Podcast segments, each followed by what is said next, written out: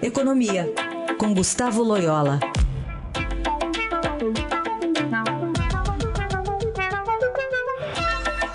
Oi, Loyola, bom dia. Bom dia. Está acompanhando a visita do presidente Bolsonaro até os Estados Unidos, nessa aproximação né, com o governo americano, mas a grande preocupação porque há um, um possível descuido aí com a China, que é um grande parceiro comercial. Como é que se equilibra essa balança?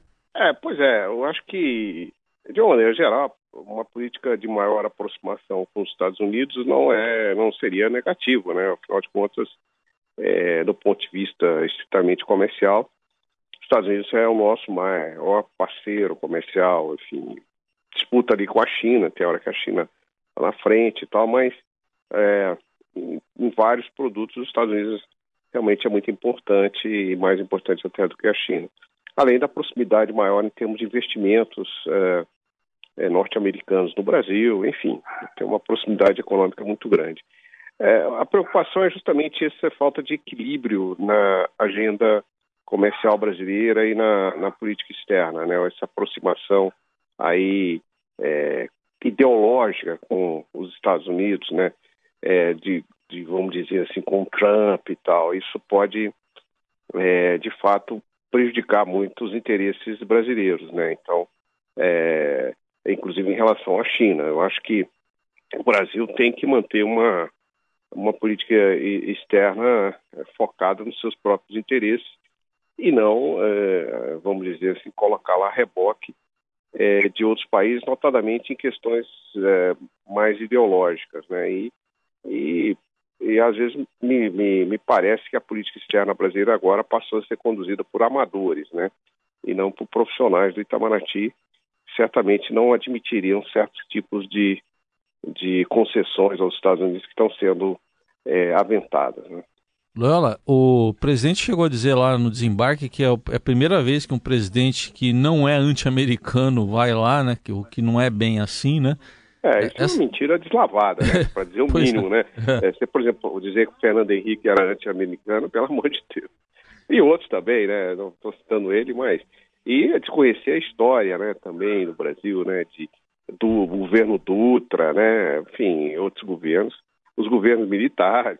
Pois é, agora até que ponto uma declaração como essa, quer dizer, afeta até os negócios, por exemplo ele parece que a ideologia está predominando em vez do pragmatismo. É, o, é, exatamente. O anti-americanismo é realmente uma doença grave, né?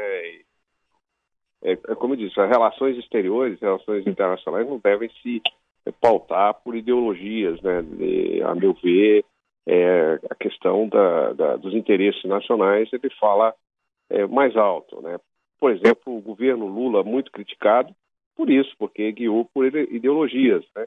Uma aproximação excessiva com é, Venezuela, Cuba, enfim, que acabou inclusive trazendo prejuízos aí, é, no caso dos empréstimos do BNDES, né?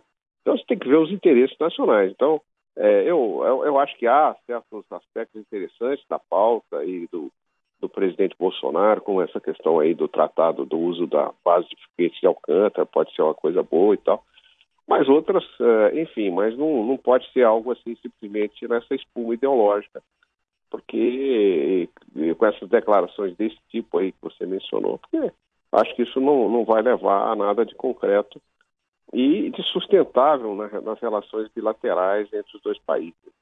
É, vamos ver o que, que vai sair de concreto, né, desta, é, desses encontros, dessa visita aos Estados Unidos. De qualquer forma, fica essa intenção de aproximação com os Estados Unidos, que é uma grande potência e, e que, eh, de um, de, um, de um modo geral, o Loyola, tem mais benefícios essa aproximação do que deméritos, né?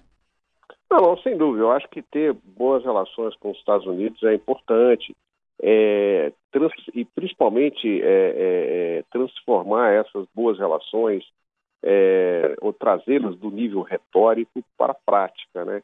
Então, é, é, vamos dizer assim, através de tratados é, setoriais, através de, enfim, de, de, de, políticas comuns, etc, etc. Agora, é, é como eu disse, eu acho que não é, não, não se deve buscar um alinhamento automático. Isso, isso não existe, né? Eu acho que, como eu disse ao longo da, aí, da, da é, dessa, dessa entrevista aqui é que, é que a gente tem dessa participação é que tem que ser algo balanceado pelos interesses do país. Né? É, esperamos que isso que prevaleça no final, né? Loyola, só para falar um pouquinho aqui do nosso quintal, é, hoje o Estadão uhum. traz uma reportagem falando sobre a classe C que voltou a crescer e vê um futuro com otimismo e deixa consumo ostentação, mas é, é isso, aumentou né, de 2017 para 2018, passou de 50% para 51% da população, mais de 2 milhões de pessoas aí nessa conta, mas não tem consumido como a gente viu na ascensão da classe C. Isso tem, é, claro, tudo a ver com o que a gente está vendo na economia, mas é uma classe importante, né? É um parâmetro importante para ficar de olho, né? Ah, sim, é, exatamente. É, é, é, o padrão da recuperação da economia, né, que vem sendo, é, vem ocorrendo de maneira muito lenta, muito gradual. É, na, na, na, crise recessiva aí de 2015 até 2017, é, o que ocorreu foi que a, a, chamada nova classe média, né, a classe C e tal, foi, foi, foi é, vamos dizer assim, jogada para baixo é, dos estratos de renda. Foi muitos voltaram para a classe D, os da classe D voltaram para a classe E e tal, e os da classe B para a classe C. Então, uma, uma redução generalizada da renda. Agora, nós estamos fazendo um caminho inverso. Só como é, a velocidade do crescimento da recuperação é muito lenta, evidentemente não tem aquele boom de consumo que a gente observou é, no final dos anos 90 e início dos anos 2000, é, mais no início dos anos 2000, né, a partir do, de 2002, 2003 aí, e que criou essa chamada nova classe média. É, eu acho que tem um tempo grande aí para que é, aquele mesmo nível, né, aquela mesma participação da classe média que a gente tinha lá em 2013, 2014, volta a ocorrer. Muito bem. Esse é Gustavo Loyola, sempre às segundas e quartas aqui no Jornal Eldorado. Obrigada, Loyola. Boa semana. Obrigado. Até lá.